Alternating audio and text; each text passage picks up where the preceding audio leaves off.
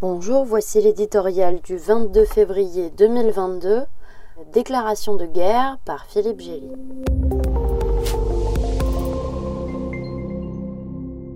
La crise en Ukraine a basculé lundi soir dans l'inconnu, ou plus probablement dans le fracas trop connu des armes et son sinistre cortège de douleurs humaines.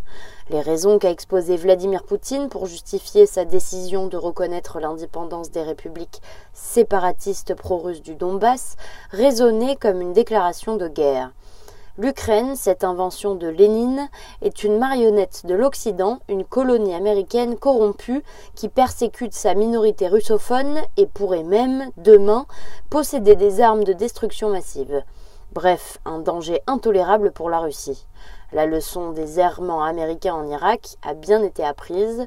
Au moment où il semblait prêter l'oreille aux sirènes diplomatiques d'Emmanuel Macron, monté seul au front de la négociation durant trois jours de médiation effrénée, le chef du Kremlin orchestrait en parallèle une escalade des tensions sur le terrain. Un poste frontière russe bombardé, des saboteurs ukrainiens tués en tentant d'entrer en Russie par effraction, les incidents à même de justifier une réaction militaire de Moscou se sont multipliés et ont gagné en gravité. Peu importe que les Ukrainiens dénoncent de faux prétextes monté de toutes pièces. D'après des images satellitaires américaines, l'armée russe se serait rapprochée ces derniers jours à 15 km de la frontière, camouflant ses unités dans des forêts, des fermes ou des zones industrielles prêtes à l'assaut. Reconnaissant envers le président français, les Européens s'étaient remis à respirer le temps d'un projet de sommet entre Joe Biden et Vladimir Poutine qui tient désormais du mirage. Les accords de Minsk, censés offrir une issue politique en organisant l'autonomie du Donbass, un concept sur lequel Kiev et Moscou ont des vues incompatibles, ne valent même plus le papier sur lequel ils furent écrits.